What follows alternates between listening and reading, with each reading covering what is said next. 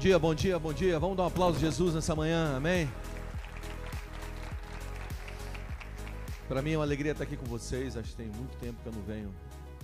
Eu acho que quando eu vim aqui vocês estavam ainda num teatro lá na na Paulista, né? E é lindo ver o que Jesus está fazendo. A Bíblia fala que uns plantam, outros regam, mas quem dá o crescimento é o Senhor. Muitas vezes nós tentamos fazer um crescimento pelas nossas mãos e isso não funciona, mas quando o crescimento vem do Senhor, é real e genuíno.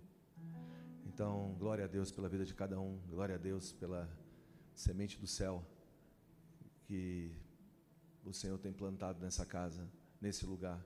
E que essa manhã seja mais do que uma pregação, que seja um encontro entre você e o Jesus, o nosso Senhor e Salvador, aquele que redimiu a nossa história, reescreveu os nossos dias e nos deu um futuro seguro. Nós já sabemos do nosso futuro. Nosso futuro é eternamente com Ele. É, meu nome é Gustavo Paiva. Eu estou aqui com o PL, um discípulo meu, e a gente está vindo de uma sequência de viagens aí pelo país, aqueles voos legais de madrugada. Eu tinha desacostumado, sabe? Eu virei pastor de igreja local, viajei itinerante 17 anos e fui para dentro da igreja. É, desacostumei um pouco ficar viajando do jeito que eu estava viajando. Continuo viajando. Na verdade, a gente recebia uma média de 50, 60 convites por semana. Era uma loucura, né? E aí eu resolvi puxar o freio de mão há uns cinco anos atrás e diminuir um pouco, quatro anos atrás. A pandemia me ajudou também. E dormi no chão de novo, cara. No chão do aeroporto. Diferente. É, eu trago um abraço da minha, da minha esposa Mara, sou casado há 19 anos com a mesma mulher. Estou indo aí partindo agora por duas décadas juntos, é, de casados. Também trago um abraço, na verdade eu não trago, eles não mandaram, mas eu sempre mando um abraço por eles para eles parecerem educados, os meus filhos. Tenho três filhos, três furacões, oficialmente eu tenho um adolescente em casa, ore por mim, está com 16 anos, Ano que vem está indo para fora do país estudar. É, tenho dois, o do meio, o Benjamin, e a Emanuele, 12 e 11 anos. Na verdade, 13 anos e 11 anos. E eles são maravilhosos. Trago um abraço deles, mesmo eles mandando, eu estou mandando. Trago um abraço da nossa igreja em Brasília. Estou muito feliz de estar aqui. É, queria que você abrisse a Bíblia comigo. Pega a palavra do Senhor aí, em Marcos capítulo 9. Nós vamos ler um texto da palavra do Senhor. Eu tenho certeza que Deus tem algo separado para você nessa manhã. E eu acredito que está nesse texto, Marcos capítulo 9. Marcos 9. Quando você vai abrindo, é, eu lidero uma organização chamada Nova Geração, que tem como objetivo levantar, treinar e equipar líderes jovens para a sociedade. Hoje, parte do nosso trabalho é equipar líderes, é formar líderes para a sociedade. Então, eu tenho, durante a semana, tempo com pessoas que são desde artistas, políticos, empresários e, e pessoas que têm diretamente influenciado a sociedade. Então, eu sento com eles todas as semanas, tenho ensinado a eles princípios do reino para que eles possam fomentar o evangelho do reino na sociedade. Isso que eu faço com Nova Geração. E também sou pastor dessa igreja local hoje, na cidade de Brasília. A igreja que eu pastoreio fica no, no, Quem conhece Brasília aqui vai entender. Fica no plano piloto, fica entre o Congresso Nacional e a Casa Presidencial. Está num lugar muito estratégico da cidade. E nós estamos ali há, há um pouco mais de um ano nesse novo prédio. A gente tinha um, tinha um prédio no final da asa sul de Brasília. A igreja começou a crescer, a gente não coube nesse lugar e fomos para esse novo lugar. É um lugar muito estratégico para a cidade. E tem sido assim extremamente desafiador pastorear em Brasília, porque é impossível você pastorear na cidade de Brasília e você não tocar a política. Mas também é bem difícil você não deixar a política tomar conta daquilo que não deve tomar conta. Amém? Então, é mais ou menos isso que eu tenho feito hoje, só para vocês terem um norte aí. Marcos capítulo 9, versículo 2 diz o seguinte: Seis dias depois, Jesus levou, levou consigo Pedro, Tiago e João até um monte muito alto, para estarem a sós. Ali diante dos seus olhos, a aparência de Jesus foi transformada, suas roupas ficaram brancas e resplandecentes, muito mais claras do que qualquer lavandeiro seria capaz de deixá-las. Então Elias e Moisés apareceram e começaram a falar com Jesus. Pedro exclamou: Rabi, é maravilhoso estarmos aqui. Vamos fazer três tendas: uma será sua, uma de Moisés e outra de Elias. Disse isso porque não sabia o que mais falar, pois estava, estavam todos apavorados. pelo que estavam vendo. Então uma nuvem os cobriu e uma voz que vinha da nuvem disse: Esse é meu filho amado, ouçam. E de repente, quando olharam em volta, só Jesus estava com eles. Quando eles desciam um monte, Jesus ordenou que não contasse a ninguém o que tinha visto, até que o filho do homem tivesse ressuscitado dos mortos. Eles guardaram em segredo, mas, a conversa, mas conversavam entre si com frequência sobre o que, era, o que ele queria dizer quando falava sobre ressuscitar dos mortos. Então eles, perguntavam, então eles perguntaram a Jesus: por que os mestres da lei afirmam que é necessário que Elias volte antes que o Cristo venha? Jesus respondeu: De fato, Elias vem primeiro para restaurar tudo. Então, porque as Escrituras dizem que é necessário o filho do homem sofrer muito ser tratado com desprezo, eu, porém, lhes digo: Elias já veio e eles preferiram maltratá-lo, conforme as Escrituras haviam previsto. Ao voltarem para junto dos outros discípulos, viram que estavam cercados por uma grande multidão e que alguns mestres da lei discutiam com eles. Quando a multidão viu Jesus, ficou muito admirada e correu para cumprimentá-lo. Sobre o que eles discutiam, perguntaram, perguntou Jesus. Um dos homens da multidão respondeu: Mestre, eu lhe trouxe meu filho que está possuído por um espírito impuro, que não deixa, que não deixa falar, que não deixa falar. Sempre que o espírito apodera dele, joga no chão e ele espuma pela boca, arranja os dentes e fica rígido. Pediu aos seus discípulos que expulsassem o espírito impuro, mas eles não conseguiram. Jesus disse: Geração incrédula, até quando estarei com vocês? Até quando terei que suportá-los? Traga o menino para cá. Então o trouxeram. E quando o espírito impuro viu Jesus, causou uma convulsão intensa no menino e ele caiu no chão, contorcendo-se e espumando pela boca. Jesus perguntou ao pai do menino: Há quanto tempo isso acontece com ele? Desde que ele era pequeno, respondeu o pai. A palavra aqui é brefos, desde a vida uterina, desde o ventre. Ele já veio dessa maneira. Muitas vezes o Espírito lança no fogo ou na água e tenta matá-lo. Tenha misericórdia de nós, ajuda-nos se puder. Se puder, perguntou Jesus. Tudo é possível aquele que crê. No mesmo instante, o pai respondeu: Eu creio, mas me ajude a superar a minha incredulidade.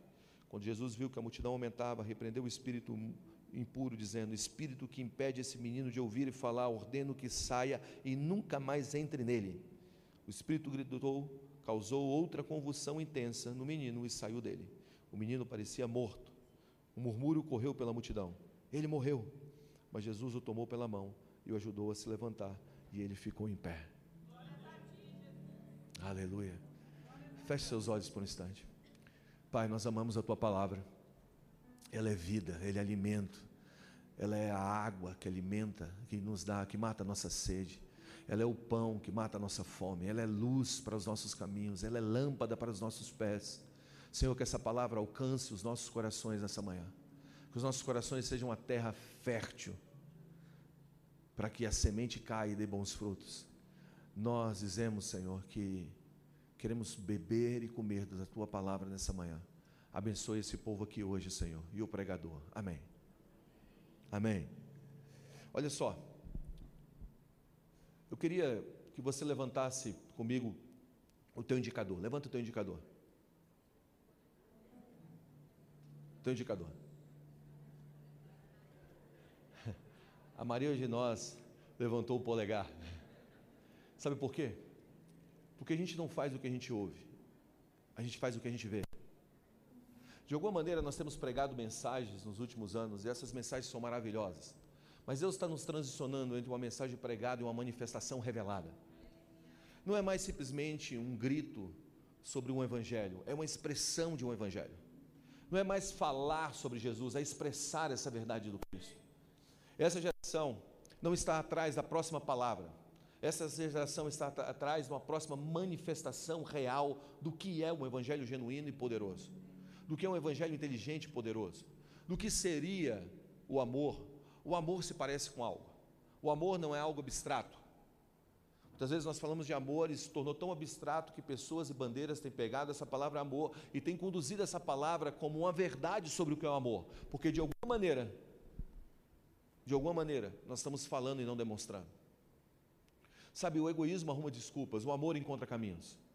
De alguma maneira, nós temos que começar a revelar ou trazer uma visibilidade das coisas do reino de Deus.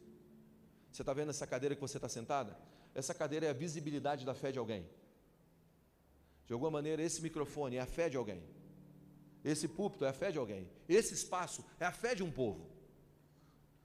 Por isso, a Bíblia fala que a fé sem obras é morta. E o que eu tenho entendido nesses dias é que Deus está nos chamando para trazer uma visibilidade, dar uma visibilidade ao reino, ou trazer um evangelho, ou demonstrar um evangelho que não seja um evangelho por partes, um evangelho integral.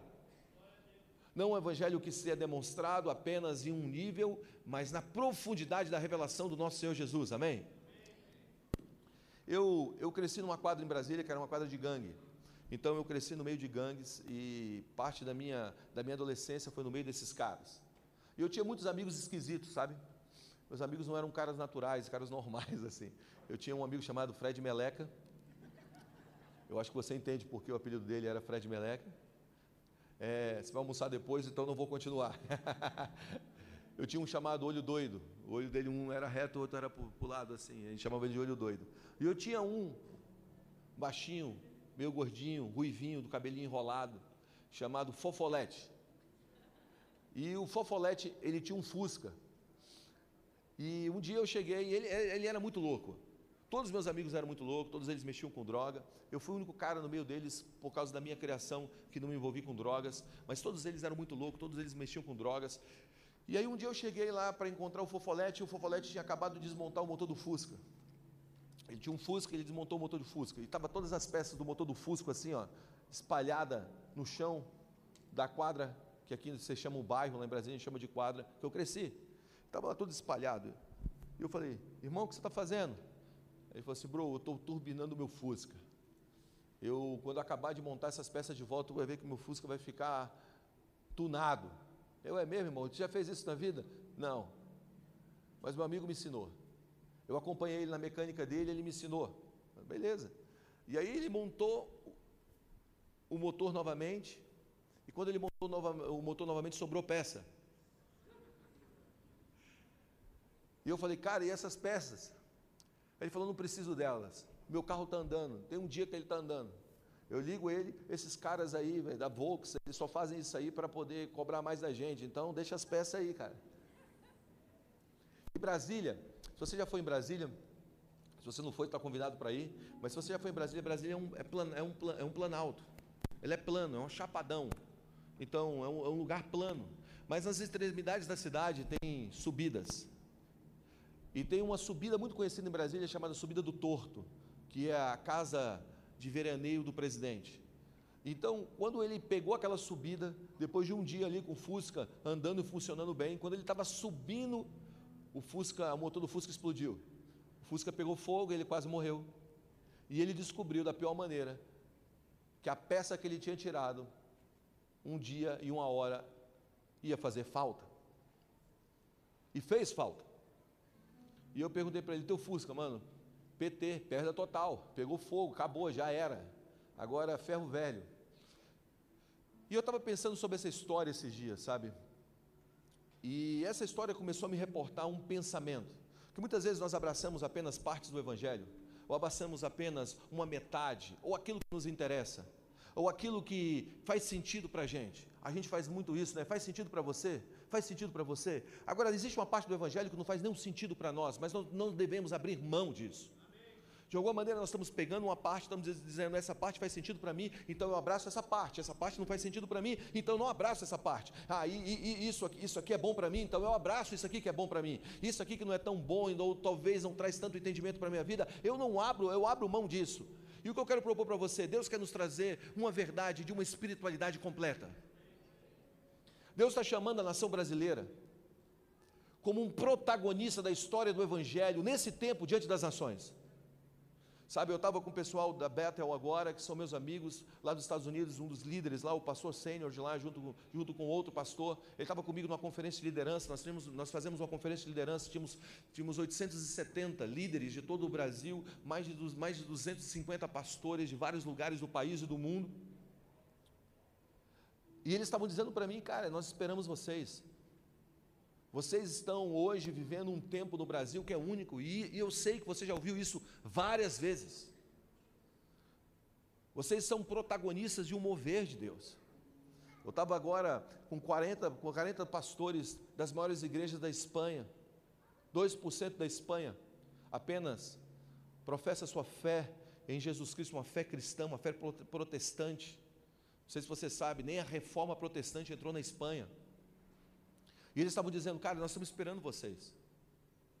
De alguma maneira, existe uma expectativa para que a geração do Brasil se levante e se posicione como um guia, um apontar para a igreja global. Mas o que eu tenho observado no Brasil hoje é que, de alguma maneira, esse crescimento que nós estamos vivendo, que segundo a, segundo a FGV, não é organização cristã, irmãos. Nós dizemos que é uma organização secular. Ela diz que até 2035, um pouco menos, talvez um pouco mais, nós seremos 51% da população brasileira evangélica. Esse povo hoje, que está crescendo, o que eu tenho observado? Que ele tem abraçado verdades, partes, parte da verdade bíblica como verdade única, e outras partes não como verdade. E nós estamos crescendo torto. Nós estamos crescendo, nós estamos crescendo. Isso é bom, nós estamos crescendo. Há, há, há, três anos, quatro anos, quatro anos atrás, quando eu assumi a igreja, meu pai pastoreou por quase, quase duas décadas, por 16 anos. Quando eu assumi essa igreja, meu pai sempre foi um muito fiel ao Senhor, tinha 250 pessoas, hoje nós estamos, passamos de 3 mil, estamos chegando a 4. Sabe, é um avanço. Mas a pergunta que eu faço é: Deus, e aí? Tudo isso que o Senhor está nos entregando, e aí?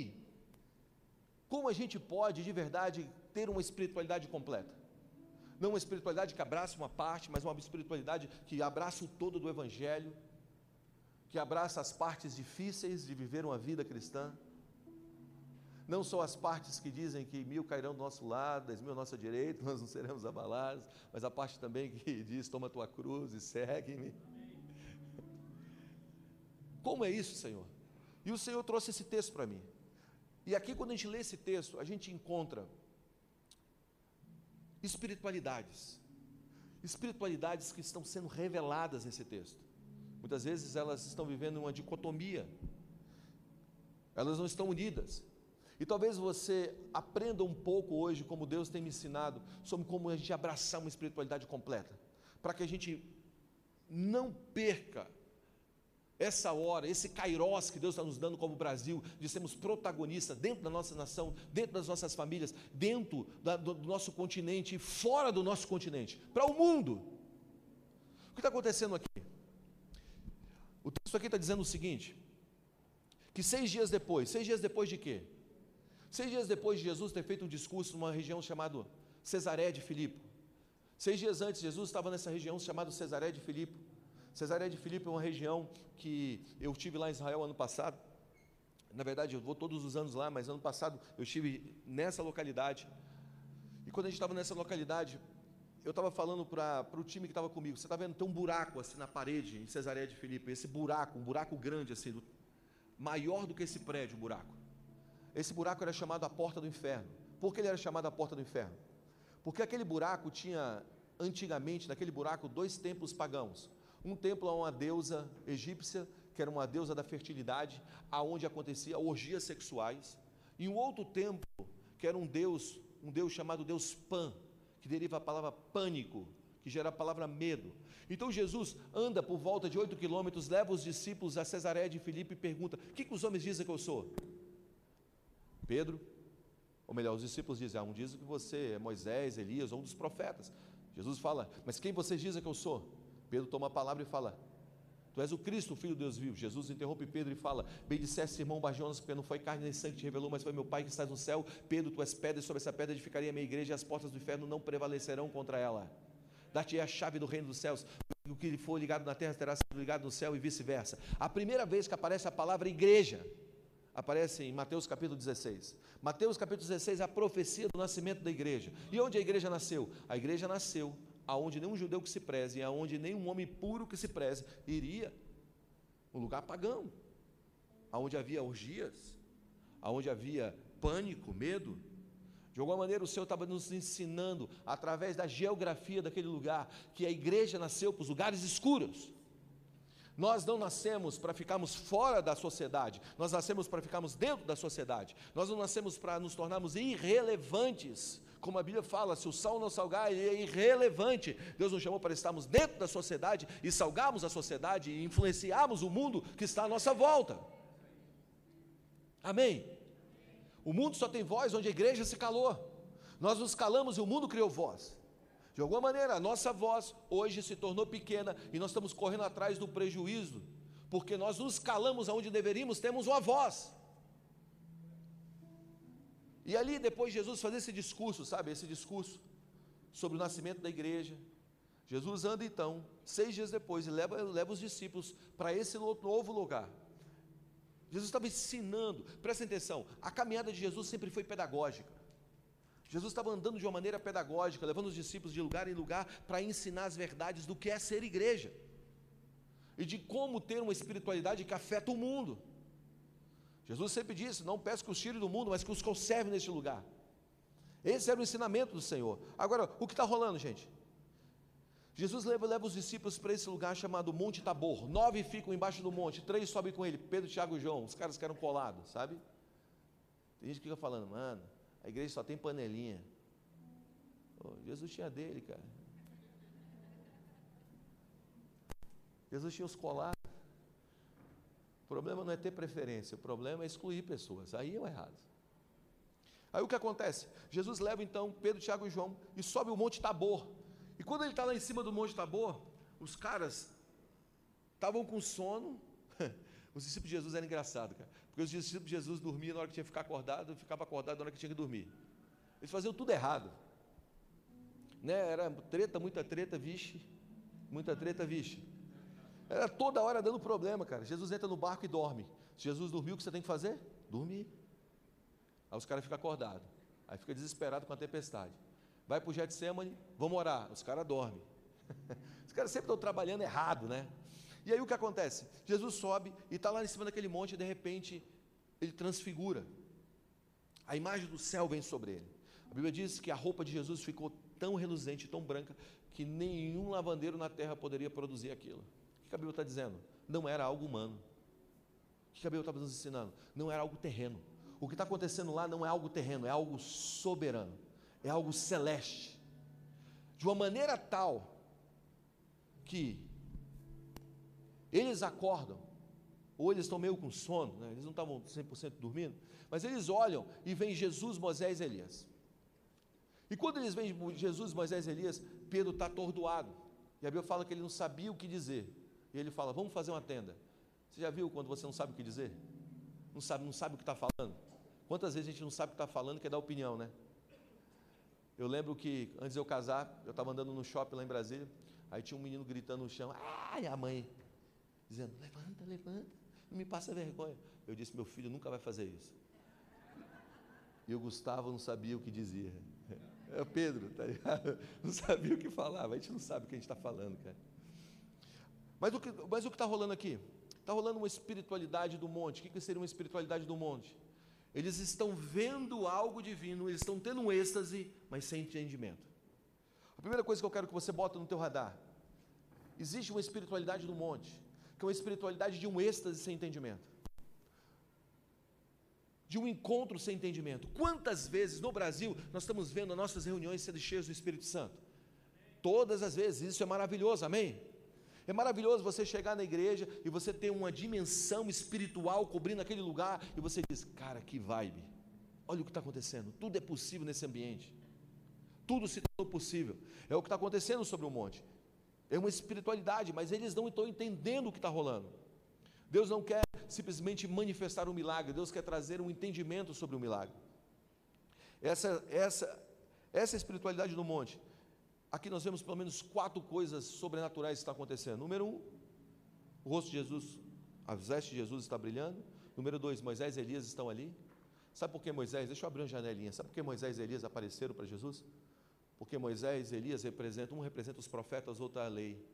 A lei e os profetas conversam com Cristo. Tem muita gente dizendo que o Velho Testamento não vale mais. Irmão, se liga. A lei e os profetas conversam com Jesus. A lei e os profetas conversam com Jesus. A Bíblia inteira é sobre Jesus, a Bíblia inteira fala do nosso Rei. Tudo aponta para Cristo. Amém? Então não desconsidera. Leia com as lentes de Cristo.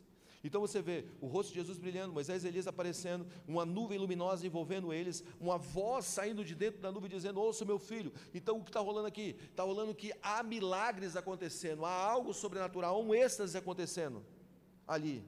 Mas o que eu quero propor que não adianta a gente viver no meio de milagres e não ter uma mente transformada pelos aqueles milagres. Não adianta você ver milagres todo final de semana, não adianta você ver milagres do Senhor e da tua mente não renovar segundo a revelação que Deus quer te dar através dos milagres, porque os milagres não é o ponto final de Deus, os milagres é uma forma do caráter de Deus ser demonstrado a uma geração da essência do Deus vivo ser mostrada ao povo. Por que acontece milagres? Porque de alguma maneira o Senhor está revelando o seu caráter. Milagres são como placas. Você já dirigiu numa estrada que você nunca dirigiu antes, sem GPS? Não vale o Waze, ok? Não vale o Waze, não vale, não vale Google Maps, não vale nada, nem, nenhum tipo de aplicativo desse. Você está dirigindo uma estrada e você precisa chegar numa cidade. O que, que você faz? Você segue as placas, não é? As placas vão te mostrando para onde você está indo. Ó, vira aqui, vira aqui, vira ali, vira lá, lá, até você chegar na cidade. Milagres são uma pedagogia para nos levar a uma revelação maior. São como placas que nos apontam para Cristo. Só que nós fizemos do milagre o fim. E as nossas pregações se tornaram o quê? Apenas uma exposição de milagres, não uma revelação de um Cristo. Então, o que está acontecendo aqui? Eles estão tendo êxtase, mas não estão tendo entendimento. Essa geração de Moisés, Elias e Jesus foram as gerações que mais viram milagres. Moisés abrindo o mar, pão caindo do céu, água saindo da rocha. É animal isso, ou não é? Elias orou, parou de chover, orou de novo. Tem oração que a gente faz que tem que fazer sete orações para desfazer, né? Cuidado, cara. Maria teve orar ali sete vezes ali, veio, veio, veio água de novo, fogo caiu do céu, Jesus, a Bíblia fala que se fosse colocar em livros todos os feitos e milagres que o Senhor tinha feito, não caberia nos livros. Então, realmente, essas três gerações, elas representam essa manifestação real. Mas volto a repetir, não adianta a gente viver milagres e não ter a nossa mente transformada, porque os milagres são pedagógicos. Eles estão nos ensinando quem Cristo é, ou quem Deus é. Amém? Agora, quais são as características dessa, dessa geração? Por que essa geração tem vivido êxtases, tem experimentado o mover de Deus e não tem tido a sua mente transformada? Número um, eles não consideraram a centralidade de Cristo. No versículo 5, Pedro exclama: Rabi, é maravilhoso estarmos aqui, vamos fazer três tendas: uma será sua, uma de Moisés e outra de Elias. O que ele está dizendo? Vamos diluir essa verdade de quem é esse homem. Na verdade, o final de tudo é tudo sobre Jesus, irmãos. É tudo sobre Ele. Jesus é um amigo que todos procuram. Jesus é o rei que todos desejam. Jesus. Jesus é a resposta da humanidade. A resposta da humanidade não está na próxima ação social, apesar dela ser importante. A resposta da humanidade não está no poder político, apesar dele ser importante.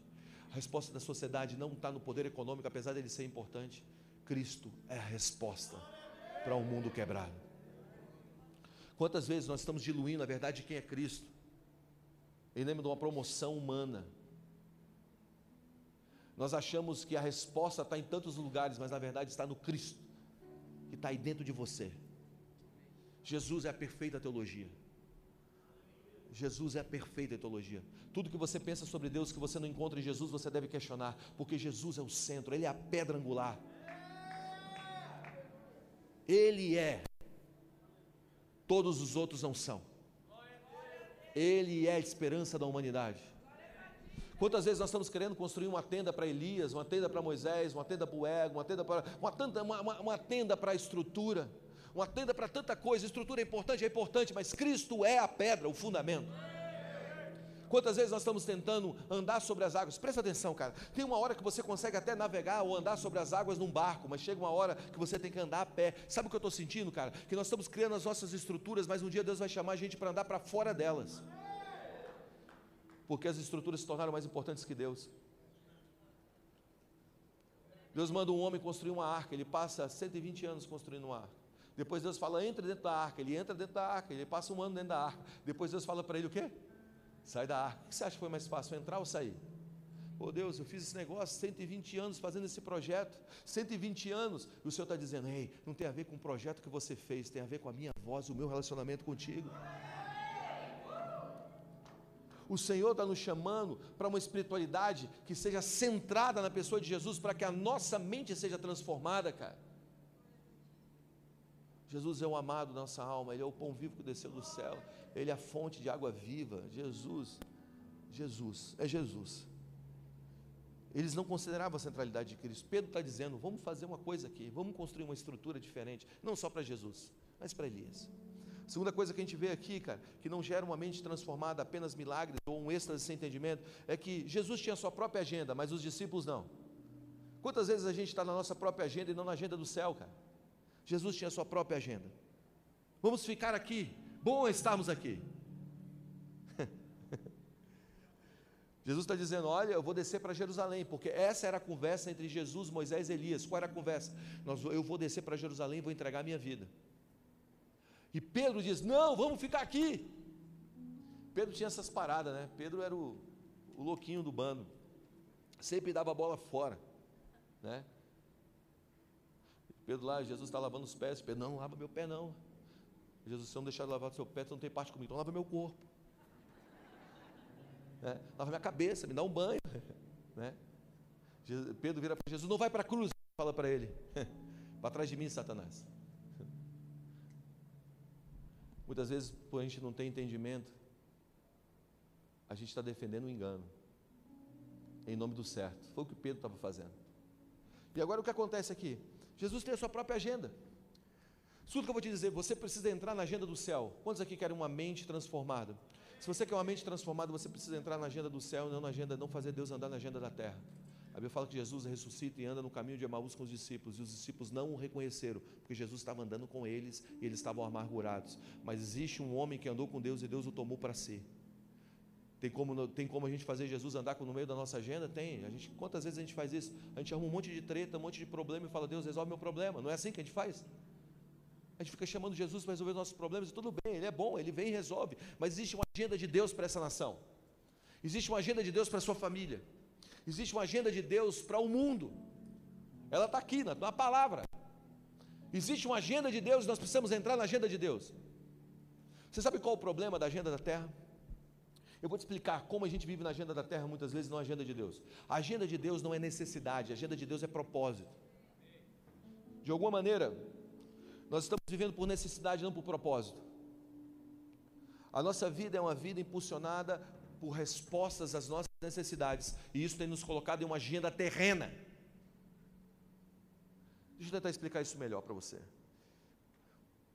Quando você lê, quando você lê o texto, de 1 Coríntios capítulo 3, o apóstolo Paulo está falando sobre carnalidade, homem natural e homem espiritual. Olha o que diz. 1 Coríntios capítulo 3. Irmãos, quando estive com vocês, não pude falar com vocês como pessoas espirituais, mas como se pertencessem a esse mundo, ou fossem criancinhas, carnais. Tive de alimentá-los com leite, não com alimento solo, porque vocês estavam, não estavam aptos para recebê-lo. E ainda não estão, porque ainda são controlados por sua natureza humana. Têm ciúmes uns dos outros, discutem, brigam entre si e assim por diante.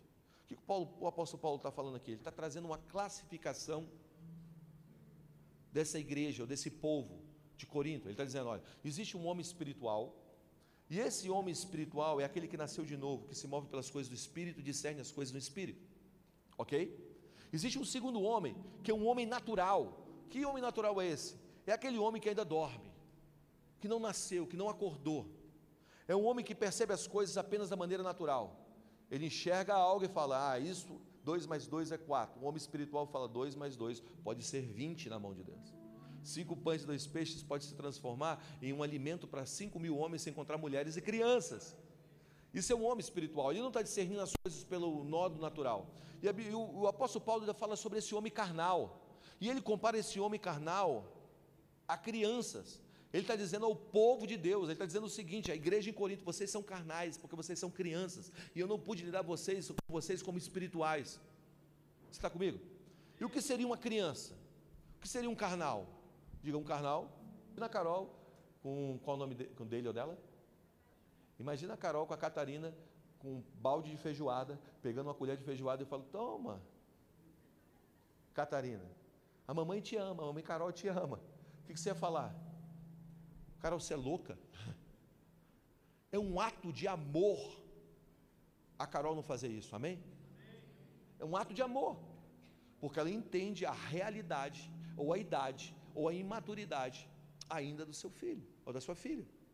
Então, o que o apóstolo Paulo está dizendo aqui? Olha, eu queria dar até vocês um alimento mais sólido, mas eu não posso dar, por quê? Porque vocês são crianças. E o que é uma criança? Está ali a Catarina, se ela acordar com fome, esse ambiente aqui está a presença de Deus. Quantos podem sentir a presença de Deus aqui? Esse ambiente pode estar um ambiente sacro, pode estar um ambiente solene, mas se ela tem fome, o que ela vai fazer? Ela vai gritar.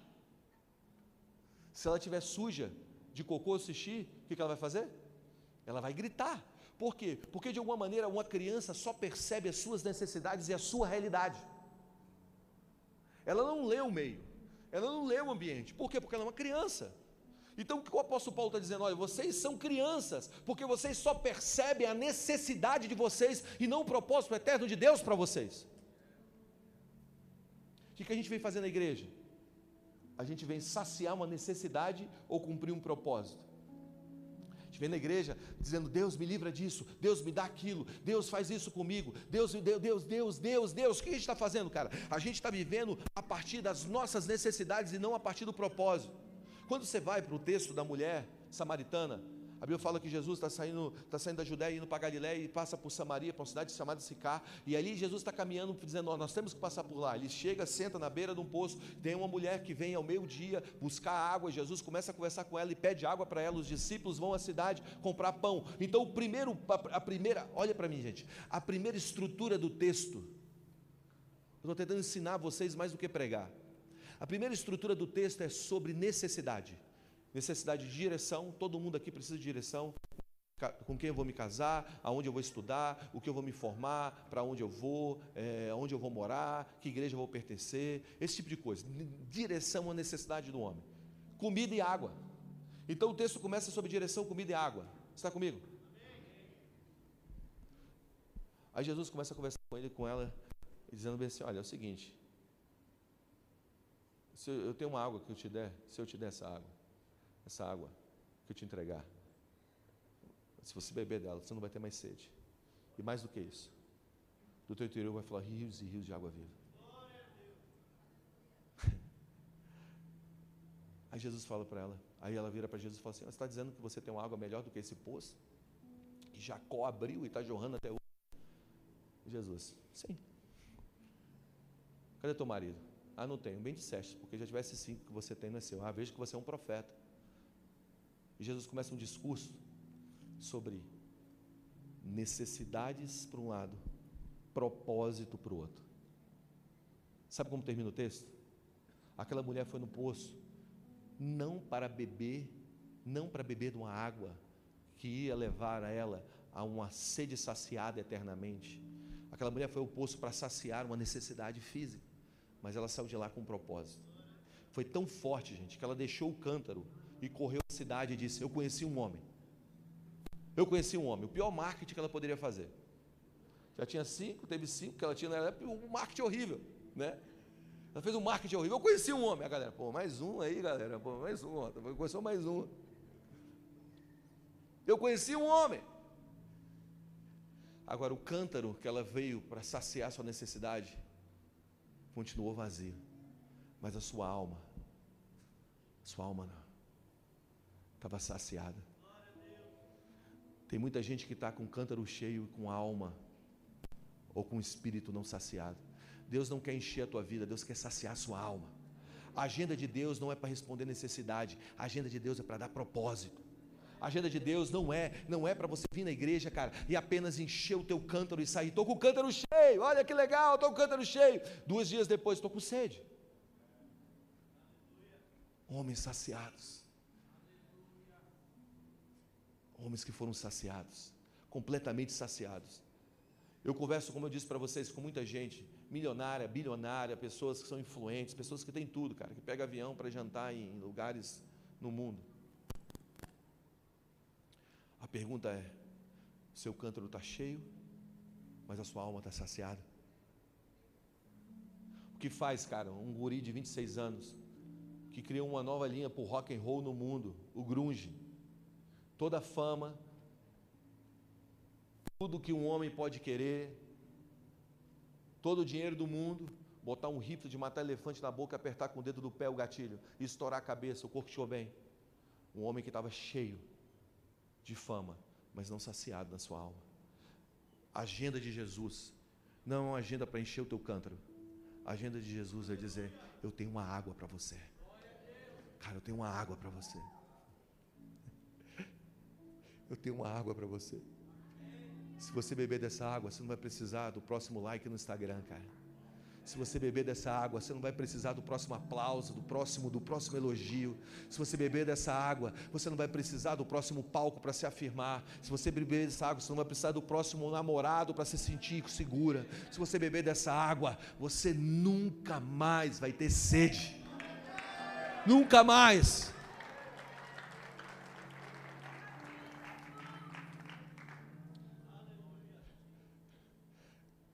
Que você precisa de Jesus, cara. Quando Jesus me encontrou num retiro de carnaval, eu não queria estar lá, minha mãe me empurrou para estar lá, porque até um pé na bunda te leva para frente de vez em quando. Pá, vai! Eu troquei minha ida por duas camisas da Bad Boy e um bermudão da Ciclone, que era o símbolo de rebeldia da minha geração. E tinha uma sandalinha da Kenner também. Mas o dia que eu encontrei Jesus, cara, o mundo apagou, sabe? Quando tudo some. Eu falei assim, cara, eu posso ficar aqui o resto da vida. E ele disse: É, você vai ficar aqui o resto da vida.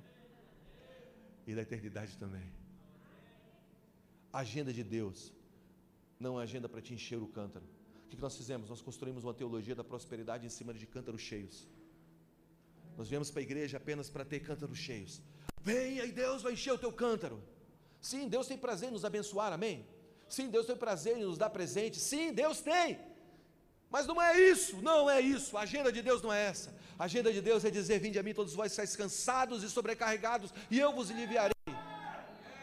A agenda de Deus é: Eu estou disposto a viver uma vida, eu estou disposto a viver uma vida, seja no pior lugar do mundo com Ele. Eu prefiro estar no meio do deserto com Jesus do que no palácio sem Ele. Você entende? Eu não estou, mais buscando uma promoção. Eu estou buscando uma devoção. É a agenda de Deus. As necessidades são ruins, elas não são ruins. A necessidade não nasceu, a necessidade não nasceu com o pecado.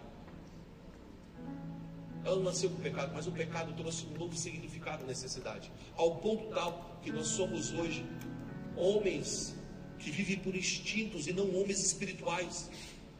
Nós vivemos, nós vivemos por instintos, temos fome e gritamos.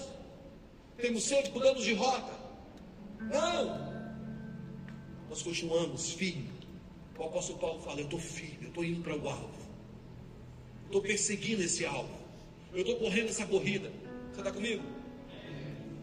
Porque Deus sempre promove comida antes da fome chegar, Deus sempre promove água antes da sede existir, Deus construiu um jardim antes de colocar o homem, mas o objetivo da necessidade não é uma necessidade suprida, Toda necessidade do homem é para levar o homem a um encontro, a uma agenda de Deus. Você acha que Jesus sentou naquele lugar para dar para aquela mulher um cântaro cheio ou um encontro divino? Não era um cântaro cheio, era um encontro. Você está comigo? Quando Deus tira o povo do Egito, para onde o povo estava indo? Para onde Jesus onde Deus queria levar o povo? Para onde? A gente fala terra prometida, mas não era terra prometida. A Bíblia diz: Deixa meu povo ir para para me adorar no deserto. O objetivo não era a terra, o objetivo era o encontro. Porque todas as vezes que você chega na terra ou numa promessa antes do encontro, a promessa se torna mais valiosa do que o encontro. Então Deus quer te dar um encontro que te leva a uma promessa, e não uma promessa que te leva a um encontro, é um encontro que leva a uma promessa. Por quê? Porque Deus não está preparando uma promessa para você, Deus está preparando você para uma promessa. Sempre quando Deus te dá uma promessa, não é um lugar que Deus quer te levar, é um homem que Ele quer transformar. Deus me prometeu o Brasil, se prepara, mano, para ser esfolado pelo céu. Para ser lapidado pelo céu. Cara, Deus me prometeu um ministério, Deus me prometeu, e a gente, o que a gente está fazendo? Deus, Deus, é uma promessa, o Senhor me preparou, o Senhor está me dando uma promessa, se prepara, porque não tem a ver com a promessa, tem a ver com um homem transformado para uma promessa. Você está aí? Então Deus tem a sua própria agenda, Jesus tinha a sua própria agenda. E aí o que acontece? Eles estão vendo milagres, mas eles não estão entendendo a missão. Apesar deles abraçarem o milagre, eles não estão entendendo a missão. Quantas vezes a gente vê o milagre e não entende a missão por trás do milagre? Pedro diz: Bom, estamos aqui. A missão da igreja não é no topo do mundo. Escuta o que eu vou te dizer. A missão da igreja não é no topo do monte. A missão da igreja é no meio de um vale. Por isso eu creio, eu creio, que o nosso encontro em cima do monte vai nos dar uma voz no meio do vale. O nosso encontro em cima do monte é para nos dar uma voz no meio do vale. Deus não quer poupar a sua vida, irmão. Deus quer te levantar para que a sua vida seja entregue por algo. Deixa eu tentar te explicar isso. Chama de Paulo e Silas. Paulo e Silas são pre, é preso, é julgado, é condenado, é jogado no cárcere inferior. Ele está lá no cárcere inferior. A Bíblia fala que perto da meia-noite eles estão cantando, cara. E Deus manda um terremoto. Abre as cadeias. Quando abre as cadeias, o guarda que foi contratado para cuidar de Paulo e Silas e daqueles presos que estavam lá, abre os olhos, vê as cadeias abertas, o cárcere aberto. A Bíblia fala que ele pega uma espada, bota no peito para se matar, porque ele sabia que a condenação dos romanos era muito dura. E quando ele coloca no peito para se matar, Paulo e Silas gritam de dentro da cadeia. Vamos lá, cara, vamos lá. O que faz dois caras depois de, apanhado, de ter sido pego pregando, apanharem, sofrerem, ser jogado no cárcere inferior, Deus mandar um livramento, eles ficarem lá dentro. Já pensou isso? Porque eles não estavam vendo pelo livramento, eles estavam vivendo de propósito. O propósito estava acima do livramento. Eles entendiam que aquilo ali era uma ótima oportunidade para se pregar o Evangelho. E hoje você e sua casa servirão ao Senhor. Surge de um homens que vivem por propósito, não por livramento. Quando você vive pelo livramento, você perde o propósito, mas quando você vive de propósito, você vai ter livramento. Sempre vai ter livramento. Sempre vai ter livramento. Deus sempre vai livrar aqueles que estão no meio do propósito. E eu falo livrar, muitas vezes não é cadeias abertas, é alma livre. Você está comigo? Deus está nos chamando não para uma vida que se poupe, mas para uma vida que se entregue. Você lembra quando Jesus ressuscita dos mortos? A Bíblia fala que ele atravessa ah, a porta, ou a parede, sei lá, entra numa reunião, os caras estão sentados numa reunião. Jesus fala: Sou eu, sou eu mesmo. Os caras, é você mesmo, sou eu mesmo. Os caras estão ali, sabe, se maravilhado. Eu fico imaginando como é que foi aquele culto. Você já observou que o culto que você não vai sempre é o melhor culto? É Tomé, cara. Tomé chega, e aí, o que rolou? Mano, não te falo. Jesus entrou pela parede aí, o bagulho ficou louco aqui, cara. Todo mundo caiu no chão, sei lá, todo mundo chapou. Chaba total, chapação. É aquele culto que você não vai. Sempre o culto que você não vai é o melhor. Está na Bíblia isso. E aí, e aí, e aí Tomé falou bem assim: Eu não acredito nisso, não. Vocês estão falando aí, não acredito, só acredito se eu ver e tocar nele. Dias depois, Jesus aparece para Tomé: Sou eu, Tomé. Aí, Jesus, aí Tomé fala: Só acredito se eu te tocar. O que Jesus fez? Toca. E ele tocou aonde? Aonde? Na ferida, nas marcas do cravo. Talvez a única coisa que suba no teu corpo glorificado seja uma marca da tua entrega.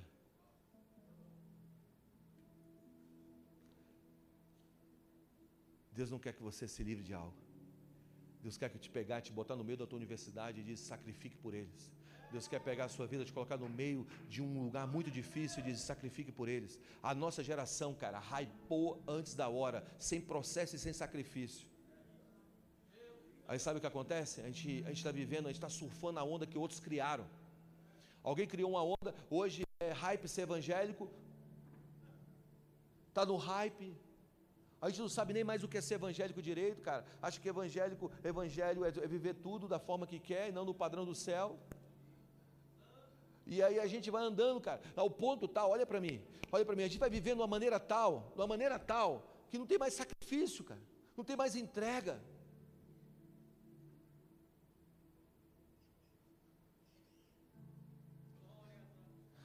Imagina assim, você vai na casa da tua avó materna, tem uma cristaleira na casa da avó materna e lá está todos os cristais lá dentro, e a sua avó materna vira para você e fala: tem 50, 100 anos que esses cristais estão aqui, esses copos, eles nunca foram usados. Eles sobreviveram todo mundo. Está aqui, ó. Aí você vai tocar, não, não, não, não, não, toca. Deixa esse negócio intacto. Aí você vai na casa do seu avô paterno, chega lá, tem uma xícara, sabe? Uma xícara, uma caneca, uma caneca. Uma caneca com alça quebrada, a boca toda, toda esfolada, e você fala, vó, joga isso fora. Ela, não, não, não, isso sobreviveu o teu, sobreviveu o teu pai, teu tio, tua tia, você e seus irmãos. E seu avô também. O que, que você acha que cumpriu o propósito? A cristaleira intocável ou a caneca toda quebrada? Você acha que você vai chegar no final da tua vida como uma cristaleira intocável ou um copo todo quebrado dizendo eu carrego em mim as marcas de Cristo? O que, que a gente quer ser, cara? De verdade. Se a semente cair na terra e não morrer, ela permanece só. Você está comigo? Sabe por que a nossa mente não está sendo transformada? Porque a gente está vivendo milagres segundo o hype do tempo presente e não está vivendo aquilo que o Senhor nos chamou para entregar. Eu viajei cinco anos com um cara chamado Rent Clark eu liderei adoração e pregava, passei um tempo liderando adoração com ele. E eu me lembro que as reuniões do Red Clark, cara, eu via, eu, eu, eu, eu vi, eu estava lá, coxo andando, cego vendo, assim, uma onda de milagres. Eu chegava depois, saía de lá, falava assim, cara, agora vai rolar comigo. Eu saía, eu orava pelas pessoas, ninguém era curado.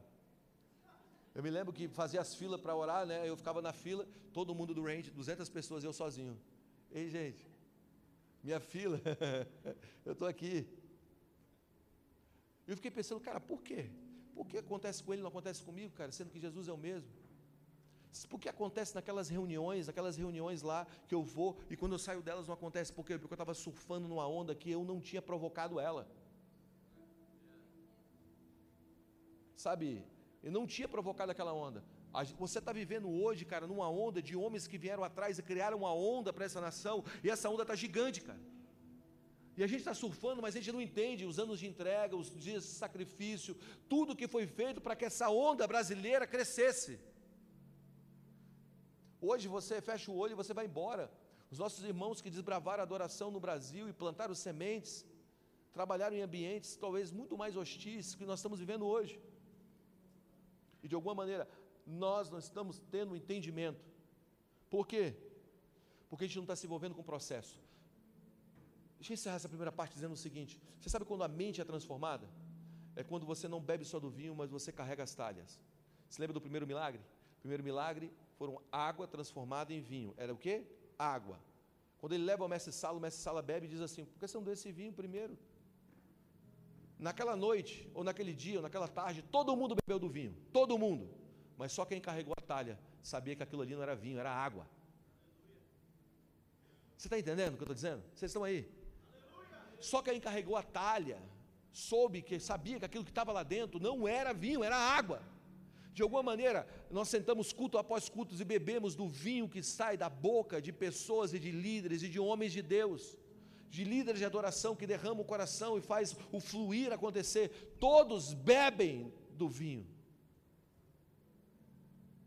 mas só quem carregou a talha tem a, a mentalidade do milagre. Só quem carrega a talha tem a mentalidade do milagre, do milagre. Se liga nisso aqui. A Bíblia fala que Deus revelou os seus feitos aos israelitas, mas seus caminhos a Moisés. Você pode beber dos feitos, mas Deus está te chamando para você ter um êxtase com entendimento. E para me encerrar, Existe uma segunda mentalidade aqui, que é dos nove que ficaram embaixo do, do, do, do, monte. A Bíblia fala que Jesus subiu com três e nove ficaram lá embaixo. E quando Jesus desce, em Marcos capítulo 9, versículo 16, eles estão discutindo. E a discussão é: tem um menino que foi trazido aqui, e esse menino é um menino que nós tentamos expulsar o demônio dele e não conseguimos. E a pergunta é: será que alguém pode fazer alguma coisa? A discussão se tornou dos discípulos, com os escribas, os fariseus, eles estavam discutindo. O que seria a mentalidade do vale? A mentalidade, a mentalidade do vale é discurso sem poder. A do monte é êxtase sem entendimento. Mas a do vale é discurso sem poder. Cara, a gente tem uma geração de, de pastores de internet que nunca tiveram vida na vida, cara. A gente acha que um Twitter vai mudar o mundo. Você acha que o teu Twitter vai mudar o mundo? Que vai mudar o mundo de uma pessoa e você sentar com ela e chorar com ela, chorar com os que choram, se alegrar com os que se alegram. A gente tem uma geração que tem resposta para tudo na internet, cara. Mas na vida real não sabe construir nada. nunca botou um tijolo em cima de um tijolo, nunca esfolou a mão ou o joelho, mas na internet os dedos estão esfolados para responder às respostas do mundo, discussões sem poder. É o que a gente tem hoje, cara. Discussões sem nenhum tipo de poder. Homens, homens, um povo que tem vida sem experiência, pastores de internet não de vida real, menino endemoniado, discussão sobre ele porque não tem poder para mudar. Não tem como viver um evangelho sem poder, apenas com discurso. Nós precisamos orar, jejuar, nos entregar pelos nossos irmãos, vivemos em uma comunidade genuinamente íntegra nos seus relacionamentos. Profetas de vale, mestres de vale, Cara, eu sei como resolver isso. Então tá bom, tudo que você está dizendo aplica. Vai, aplica. Olha se resolve. Não, para você resolver esse problema, faça isso, isso. Então tá bom, vai lá e aplica. Anda com alguém. Esses dias eu estava saindo do campo de futebol, recebi uma mensagem. Eu para uma pessoa que é muito conhecida no Brasil. E a, mensagem era o seguinte: era, a, esposa dela, a esposa dele me mandando várias mensagens. Eu saí, o que, que aconteceu? Disse assim para mim: Cara, a esposa do, do fulano acabou, a, a mãe do fulano acabou de se jogar da janela do quinto andar. Eu corri para a casa dele, cheguei na casa dele, ele estava sentado no meio fio sozinho. Ele me viu, ele abriu os braços e disse assim, cara, minha mãe, só me fala se minha mãe está no céu ou não está. Eu cheguei e abracei ele e falei assim, cara, nós não somos porteiro do céu. Uma vez filho, filho para sempre. Me abraça aqui, cara. Chorou no meu ombro. Ficou depressivo. Um homem, um menino que tem uma voz no Brasil, cara. Passou por um vale tão grande. E eu recebendo ligação de pastor me dizendo: Cara, eles marcou agenda comigo. Ninguém sabia da história.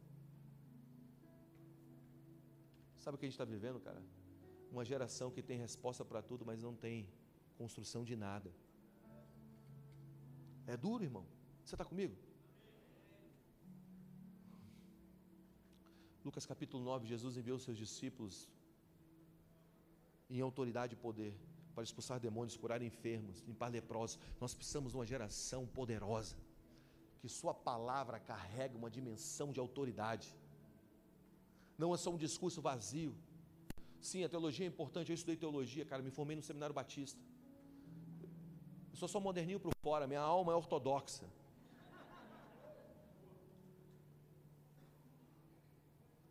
Mas eu sei que coisas, que a verdade do reino só se opera em poder.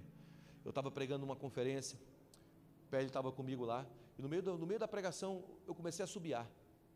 O Senhor falou comigo, assobia, esse assobio. Eu, é meio ridículo, né, Deus? Eu estou pregando. Aí eu comecei. Cara, eu fiquei assim uns três minutos, dois minutos assobiando. Dois minutos você assobiando no meio de uma pregação, um minuto e meio, dois minutos. É uma eternidade, cara. Porque tempo é relativo, né? Tempo, um minuto você fazendo assim é pouco. Um minuto segurando uma panela quente é uma eternidade. E eu estou dizendo, cara, eu estou o maior ridículo do mundo assobiando. E eu falei, Deus, fala comigo, porque esse negócio está muito feio. Assim. Aí Deus me falou: esse é o assobio que o pai de uma menina aqui chamava ela quando ela era criança. Ele assobiava dessa maneira e o pai dela morreu. E desde esse dia, ela está machucada comigo. Eu falei: tem uma menina aqui que esse é o assobio que Jesus, ou que seu pai te chamava, e hoje seu pai celeste está subindo para você. Ele nunca te deixou só. Você sabe o que é uma estrutura de anos de abandono, de orfandade ser quebrado em, em um momento?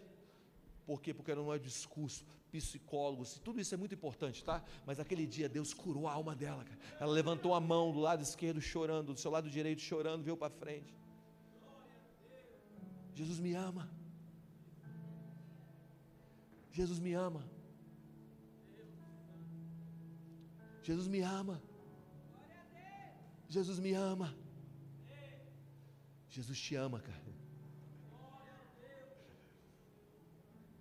O livro que está na tua mão é uma carta de amor.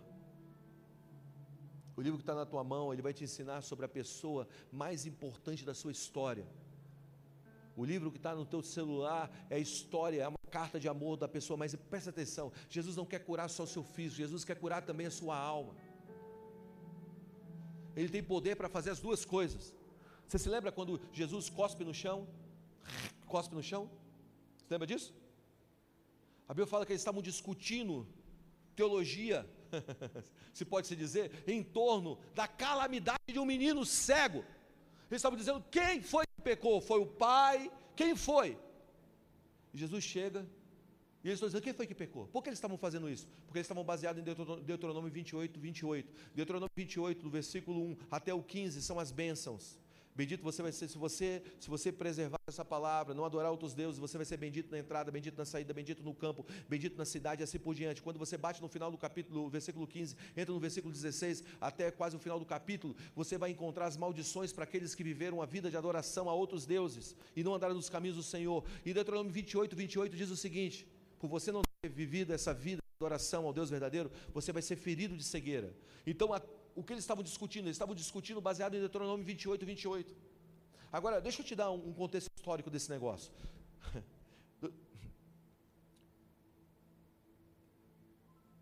Os rabinos,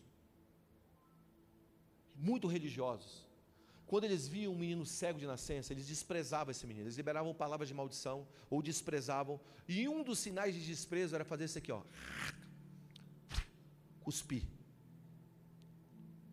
Quando Jesus chega perto do menino e faz assim, ó. O que, que veio na mente do menino? Cara, mais um rabino vai cuspir em mim. Mais um rabino vai cuspir em mim. Jesus cospe na terra. Do pó veio o homem. Do pó da terra. Lava. O que Jesus estava fazendo? Eu não estou curando só os seus olhos a tua imagem desse cuspe que vem sobre você, todas as vezes que encontra com o rabino, hoje eu estou tirando de você, porque eu sou o rabino dos rabinos, eu sou o rei dos reis, eu sou o médico dos médicos, eu estou curando a tua alma também. Não existe evangelho sem poder, meu irmão. Eu estava pregando na Universidade Federal do Amazonas, 3 mil jovens, cara. Você sabe que o lugar mais difícil de se pregar hoje é dentro da universidade, você sabe disso. Eu estava pregando, cara, 3 mil jovens, os caras todos com o braço cruzado, mastigando chiclete, mastigando chiclete, olhando para mim, tudo, tudo, tudo frio com a pregação. E eu estava falando, sabe, sobre o dualismo grego, trazendo todo um contexto filosófico, sobre por que Jesus apareceu no meio de tudo isso. E eu estava trazendo toda uma construção histórica, filosófica. E de repente o Espírito Santo falou comigo, cara, isso não vai funcionar aqui. Isso é bom você saber, mas isso não vai funcionar aqui. Convida o meu espírito. E eu falei, cara, é o seguinte: se você quiser, feche seus olhos. Se você quiser, abra suas mãos. Espírito Santo, vem nesse lugar. Espírito Santo começa a curar pessoas, a tocar pessoas aqui. Os caras da universidade olhando para mim, tá, ficou mais louco ainda. Vem Espírito Santo, vem Espírito Santo, vem Espírito Santo. E eu estou falando isso, e tem um menino lá que foi levado pelo primo dele nessa reunião. Quem era esse menino? Esse menino se envolveu na briga de tráfico e no meio da briga de tráfico ele tomou um tiro no rosto. A bala atravessou o céu da. O, a, entrou pela baixo da narina esquerda, quebrou os dentes da frente, atravessou o céu da boca e se alojou na cervical. E ele estava lá ainda, estava lá com os pontos na boca ainda. O médico disse: Olha, o organismo pode tentar expelir a bala e você ficar. ter problemas, sequelas. E eu estou dizendo: Vem Espírito Santo, vem Espírito Santo. De repente esse menino começa a sentir uma dor na cabeça, ele abaixa, ai, ai, ai, minha cabeça, ai, minha cabeça. Ele está sentindo uma dor na cabeça, uma dor insuportável na cabeça, começa a sentir um gosto de metal na boca, cospe a bala do revólver. Ele pega a bala e vem para frente. Eu estou pregando, vem Espírito Santo, vem Espírito Santo. E ele vem para frente com a bala do revólver, assim assustado. Não sabia o que estava acontecendo. E ele chega na frente e começa a falar: A bala, a bala. E eu, irmão, eu estou pregando, não tenho balinha para te dar, não, cara. Estou aqui numa treta aqui, tentando quebrar esse ambiente. E ele me conta essa história. Eu falo, traz ele na frente. Ele sobe na frente assim, todo assustado. Acho que ele nunca subiu num palco na vida. Assim, diz, mano, o que está rolando aqui, né? Com a bala do revólver na frente, com a bonda amassada. E ele dá o testemunho. Na hora que ele dá o testemunho,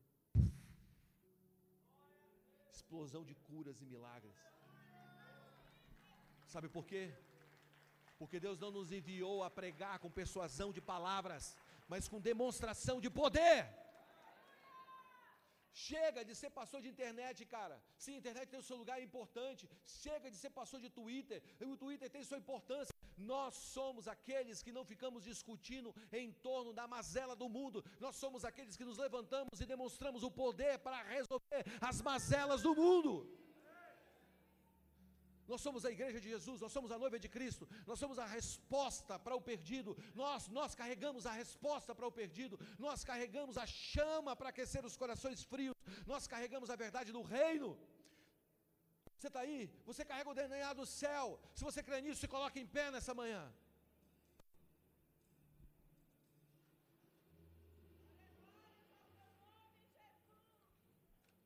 Chega de ter êxtase sem entendimento, mas chega também de ter discurso sem poder. Qual era a espiritualidade de Jesus? Uma que entendia o seu propósito, mas uma que se movia em poder. Escuta o que eu vou te dizer, grava isso. Você não pode ser igual ao meu amigo Fofolete, que montou o motor, deixou peça de fora e acha que vai conseguir subir colinas, andar por meio de vales. Não. Você vai conseguir viver uma vida, terminar a tua carreira, sabe, com todas as peças lá dentro. Você vai conseguir completar esse ciclo que Deus te deu chamado vida. Vida de Cristo, vida cristã. Quando você tiver uma espiritualidade completa, viver não apenas em êxtase sem entendimento, em discurso sem poder. Não. Nós vamos ser a geração que carrega as marcas de Cristo. Nós seremos a geração, nós somos a geração que vive através de uma demonstração real do poder dele. Por isso, feche seus olhos, abra suas mãos, e eu vou orar e o Senhor vai te tocar nessa manhã. Só abre, só feche seus olhos e abre as suas mãos. Senhor, eu oro hoje. Para que essa geração que está aqui nesse salão hoje seja tocada pelo teu espírito. Você vai ter um encontro com o Senhor. Você vai sentir o seu corpo sendo passando eletricidade nele, suas mãos sendo tocadas. Você vai sentir o seu coração queimando, visões que são projetadas pelo coração nascendo em você algo vai acontecer dentro de você agora. Talvez você não sinta nada nesse exato momento, mas talvez você seja muito tocado nesse exato momento. Não significa que você não está sendo ministrado, mas existem pessoas aqui hoje que estão sendo comissionadas por Deus de uma maneira muito mais forte para esse tempo. Por isso, abra suas mãos. Senhor, eu oro agora para que o teu espírito venha sobre eles. Aumenta a tua presença aqui. Se você começar a sentir uma manifestação física no teu corpo, só você que está sentindo isso, você vai começar a se mover para frente. Todos vão ser abençoados, mas alguns aqui estão sendo comissionados hoje. Se você está tendo um toque de Deus real, lágrimas estão escorrendo, o teu corpo você sente eletricidade, um fogo sobre ele. Você começa a se mover para frente. Senhor, eu oro agora, toque os teus filhos. Aumenta a tua presença. É, está começando. Aumenta a tua presença, Espírito Santo. Aumenta a tua presença, Espírito Santo. Aumenta a tua presença, Espírito Santo. Aumenta a tua presença, Espírito Santo. Aumenta a tua presença, Espírito Santo. Aumenta a tua presença, Espírito Santo. Corações incendiados e mentes iluminadas. Corações incendiados e mentes iluminadas. Aumenta a tua presença, Espírito Santo. Xeribacarabacarabaxoro,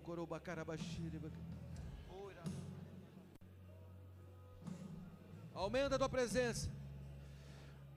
Mais, mais, mais. É. É. Vamos lá, está acontecendo. O Senhor está te tocando, está te incendiando. Aumenta a tua presença, Espírito Santo. Aumenta a tua presença, Espírito Santo. Enche, enche, enche. Uh!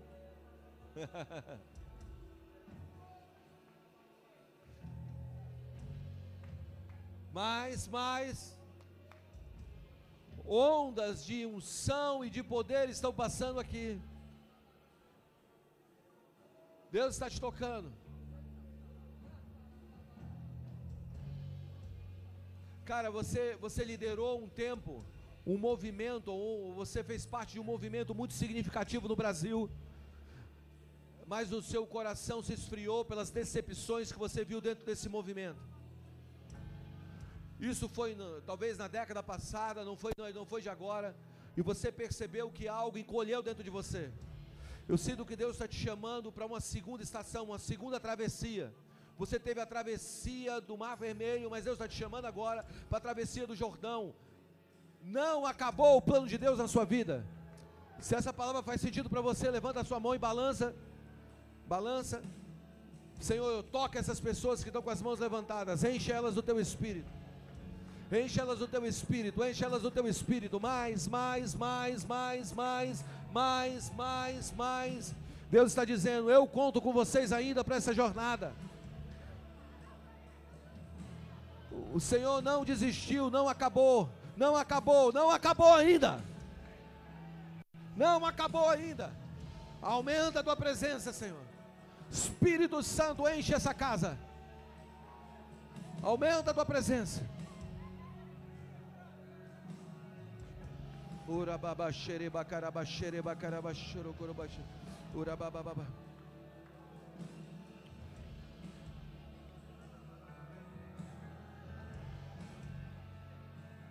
Ura baba baixara bacaraba xara bacaraba Aumenta a tua presença, aumenta a tua presença.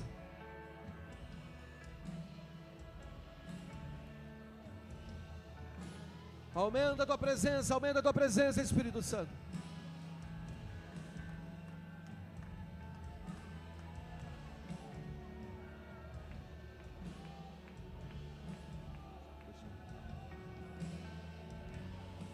Vamos lá, vai mais fundo no Senhor nessa manhã. Eu oro por uma nova safra de canções. Canções que irão impactar uma geração, mas acima de tudo, que irão revelar o Rei Jesus. Canções bíblicas. Canções que revelarão o caráter de Deus. Aumenta a tua presença aqui, Espírito Santo.